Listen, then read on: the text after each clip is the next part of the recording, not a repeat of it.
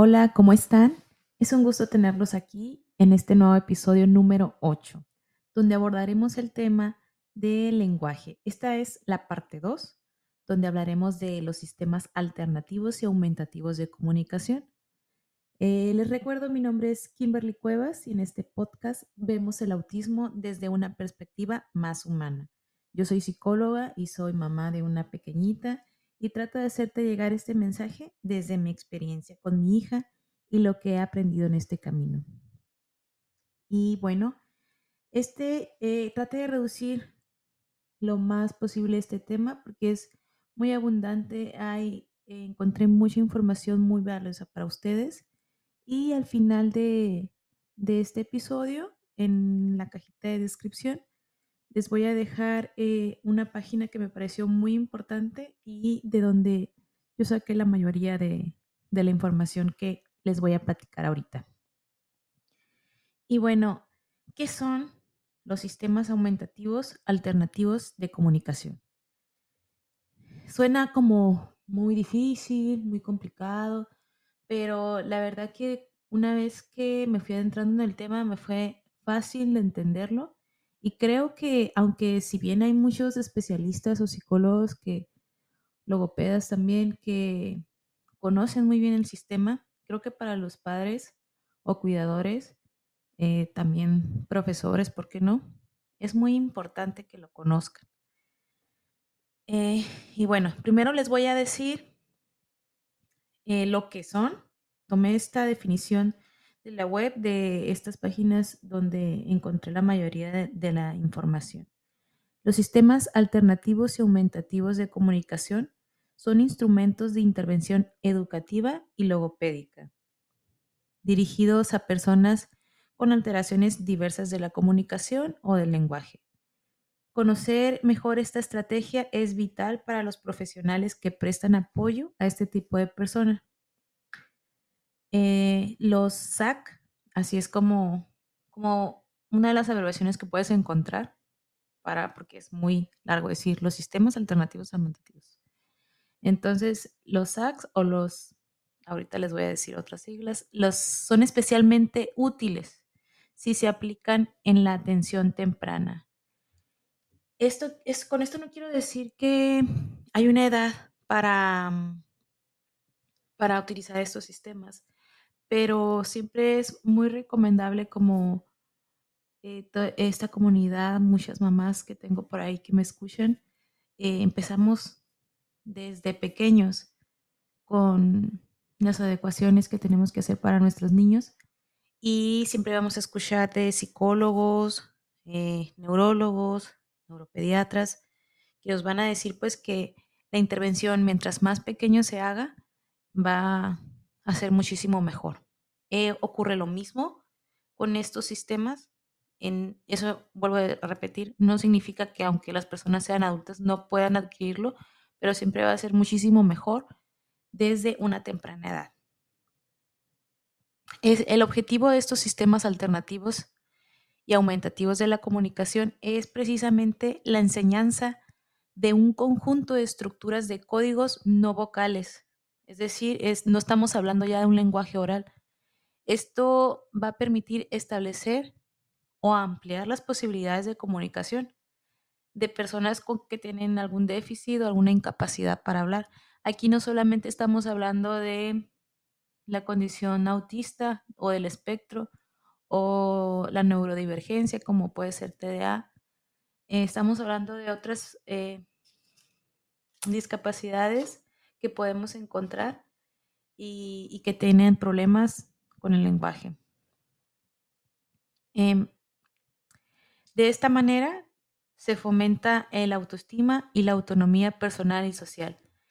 Esto es muy importante hablar de eso. Siempre lo menciono en todos los episodios, pero porque realmente he podido ver que es muy importante en la infancia que esto eh, se empiece a construir.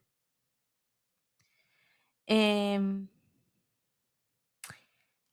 es muy estrecha la relación que tiene el comunicar con la autoestima y la autonomía, en especial en los niños que están en una ventana de de su neurodesarrollo. Em, cuando mi hija comenzó a comunicar efectivamente, y me, gusta utilizar esta palabra efectivamente, porque todos comunicamos, pero cuando su comunicación empezó a tener más intención, empezamos a crear una conexión. Y esta conexión es muy importante. Creo que es una de las partes clave. Igual creo que también ya lo he mencionado, pero es que de verdad es una de las partes claves para comenzar a desarrollar en nuestros hijos la confianza en sí mismos, que esto se viene a traducir en lo que estamos hablando ahorita, que es el autoestima y el autoconcepto. Que esto, a veces hablo mucho de eso como, como algo muy normal para mí y debería de serlo para todos los padres. El autoconcepto es la idea que tenemos nosotros de sí, de sí mismos. Y esta idea se va creando desde muy pequeños porque la construyen más que nada nuestros padres o nuestros cuidadores, de la forma en que se relacionan con nosotros, en que nos hablan, en los objetivos que le ponemos a nuestros hijos. Como por ejemplo, hay una diferencia muy grande cuando en crianza eh, nosotros estamos potencializando sus habilidades, estamos reforzando sus habilidades y les decimos frases como, qué inteligente eres, em, lo hiciste muy bien, frases alentadoras, motivadoras que refuercen lo que son. Hay una diferencia muy grande en cuando nosotros o se les llega a decir a los niños que torpe eres, este, no haces las cosas bien, a ver, déjame hacerlo yo porque tú no sabes. Este tipo de, este tipo de comentarios negativos eh, se quedan interiorizados en el niño entonces, van creando este concepto de qué tipo de personas son. Para eso, para llegar a eso, pues eh, necesitamos esta conexión o esta eh, comunicación con nuestros hijos. Entonces, por eso eh, pienso que es una parte muy importante para el desarrollo de los niños y su confianza en sí mismo. Mm. Ya creo que en el episodio anterior, si no lo han escuchado, vayan allá, puesto que es la parte número uno de, este episodio. Les hablaba de, esa conexión que yo hice con mi hija y, que no es una, no ocurrió de una forma instantánea como yo quería o como me hubiera gustado, pero a final de cuentas se logró. Bueno, allá les cuento con muchísimo más detalle. Mm, mm, nosotros le damos la autonomía de ser quienes son. Y esto va a favorecer su autoestima, que va a ser una parte crucial durante todo su desarrollo. Esto de hacer la conexión, pues, como te comentaba, parece ser muy sencillo, pero eh, conlleva dejarlos crear a partir de la motivación del momento. Y cuando esta confianza se genera, pues él no va a dudar en tratar de comunicarte sus necesidades o, alguna emoción o algo que está sucediendo. Eh, esta va a ser la primera parte para iniciar un lenguaje oral o alternativo. También te quiero, pues ahora sí que desde mi experiencia, desde el camino que yo he tomado, decirte que no tengas miedo de empezar este proceso con un sistema alternativo. La primera A del, nombre a sistema alternativo hace referencia a la comunicación aumentativa. Cuando aumentas algo, le estamos añadiendo otra cosa o lo estamos complementando. La comunicación aumentativa tiene su lugar cuando se complementa lo que estamos diciendo, el discurso que estamos diciendo, con otros elementos, que pueden ser signos, símbolos en un tablero o letras en un tablero, para que este mensaje resulte más claro a la persona que lo está oyendo o que está del otro lado, la otra parte, el, receptor. La segunda hace referencia a la comunicación alternativa.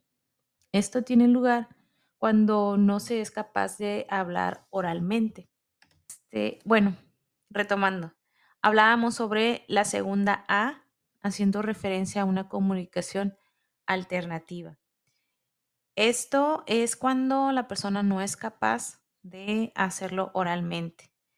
Este, a veces el, lo que dice la persona carece de entendimiento e incluso si se le añaden este, signos u otra manera.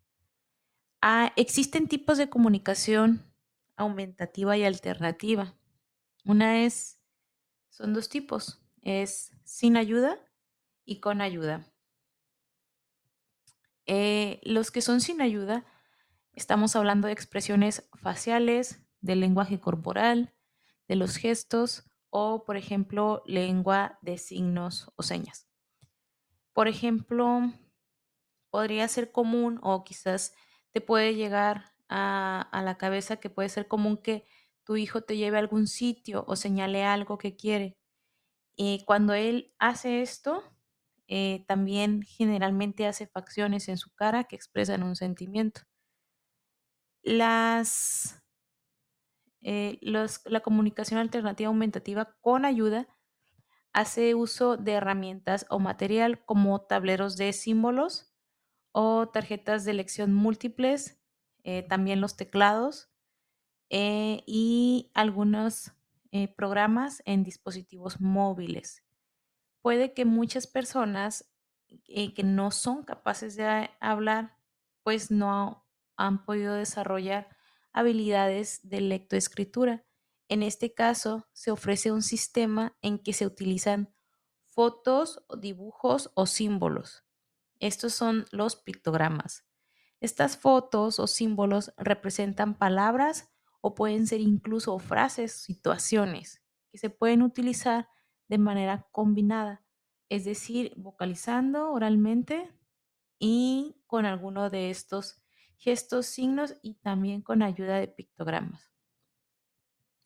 Estos se pueden hacer en casa, eh, se puede hacer un tablero o agendas con tarjetas de pictogramas, ya sea de fotografías reales de las cosas o de las acciones reales eh, del lugar donde el niño convive o la niña convive. Y también existen, eh, ahora tenemos muchísimo más tecnología, entonces esto permite que esas agendas estén en una aplicación, ya sea en una tableta, en una computadora o inclusive en un celular, lo que sea más práctico para llevar consigo, porque muchas personas que esto necesitan llevarlo en su vida diaria a todas partes. Estos programas se adaptan tanto a los tableros de letras como personas que ya tienen desarrollada la lectoescritura o también tableros que tienen pictogramas. Eh, ¿Cuáles son estos beneficios de usar la comunicación, que es lo más importante? Eh, reduce la frustración y creo que es uno de los principales cuando nuestros hijos están intentando comunicarnos algo y nosotros no entendemos, muchas veces de ahí suceden algún tipo de crisis porque eh, existe una frustración por parte de ellos de mm, no poder hacer eh, que nosotros entendamos qué es lo que necesita. Atenúa las dificultades del comportamiento. Eh, por ende, también la conducta se ve afectada de una manera positiva. Potencia la interacción social. Yo creo que esto es uno de los primeros beneficios que, que vamos a ver cuando se empiece a dar esta comunicación. Eh, aumenta la producción del habla o el intento de decir palabras. Eh, a veces puede ser común que uno piense que al utilizar estos sistemas, ya, ya no estamos dejando que nuestros hijos desarrollen la comunicación oral. Pero muy al contrario de eso, estos sistemas favorecen la comunicación oral. Incluso eh, de la información que estuve investigando, eh, me di cuenta que hay algunas personas que llegan a utilizar estos sistemas como una complementación de, de su comunicación oral. Estuve escuchando varios em, entrevistas o testimonios de personas autistas donde mencionan que para ellos puede llegar a ser muy cansado entablar una conversación con otra persona porque muchas de las veces olvidan palabras eh, o no saben qué palabras utilizar para responder a o para simplemente seguir la plática con otra persona, lo cual les es muy frustrante, por lo cual a veces mm, deciden mejor no entablar esa comunicación o tratar de evitar esas interacciones. Entonces, de esta manera, eh, pueden ver, por ejemplo, alguna aplicación en su celular o en su tableta y entender interacciones sociales y complementar el mensaje que se quiere hacer llegar. También estuve mm, viendo algunos videos sobre lo que son las crisis, los meltdown, shutdown, eh, burnout. Y en alguno de ellos se mencionaba mucho sobre que en muchas ocasiones las personas autistas llegan a tener mutismo. Eh, esto eh, viene a ser como una comorbilidad. También, aunque no es, puede ocurrir de varias maneras. Durante un periodo corto de tiempo o con ciertas personas o en ciertas situaciones, tanto como indefinidamente. Entonces, estas, en estas situaciones también se puede hacer útil estos sistemas de comunicación alternativa y aumentativa.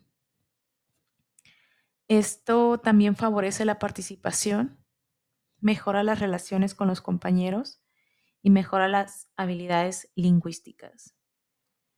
Después de estar buscando esta información, de tanto leer como ver contenido que, existe en la red, em, también en el grupo de Pregúntale a los adultos autistas, nutre mucho saber cómo es que ellos viven su cotidianidad.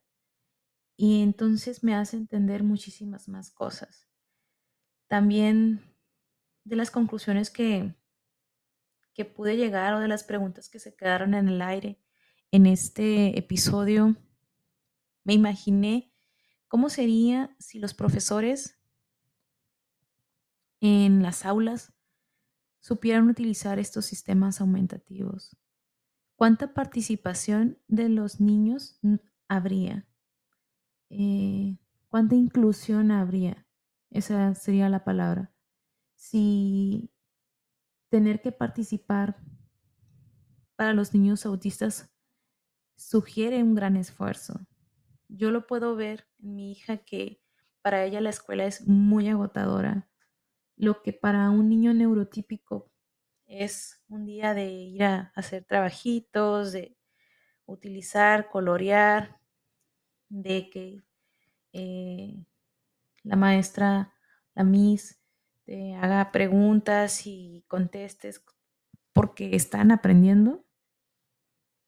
Para los niños neurodiversos es complicado porque están dentro de un lugar donde quizás sensorialmente no están adecuados a, a sus necesidades.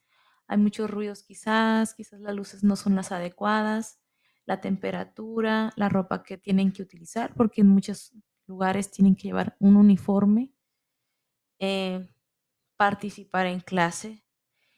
¿Qué diferencia habría si tuvieran que realizar sus actividades con estos sistemas? Si en vez de tener que hablar o decir una frase para lo cual ellos en ese momento de su desarrollo es muy difícil, pudieran eh, dar una respuesta con un pictograma o mediante alguna selección de alguna frase.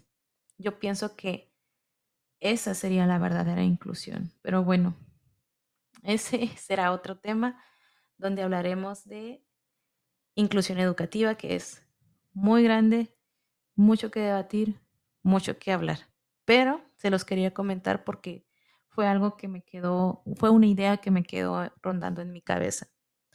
Existe una guía que como padres, profesores, psicólogos es muy útil, de verdad, es muy concisa, es muy precisa. Esta guía te lleva al punto donde tú te encuentras, identificar cuál sería el mejor sistema a utilizar.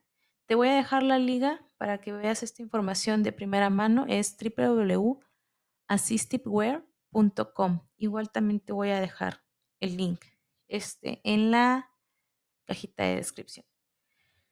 Eh, si existe pues alguna duda, con gusto puedo proporcionarte la información que yo encontré o ayudarte.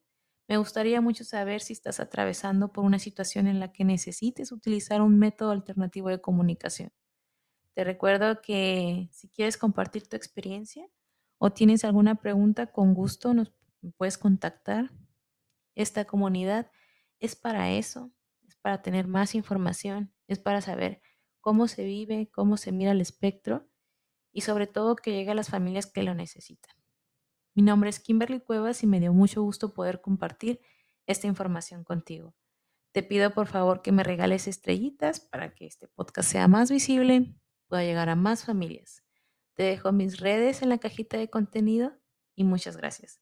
Nos vemos en el próximo episodio.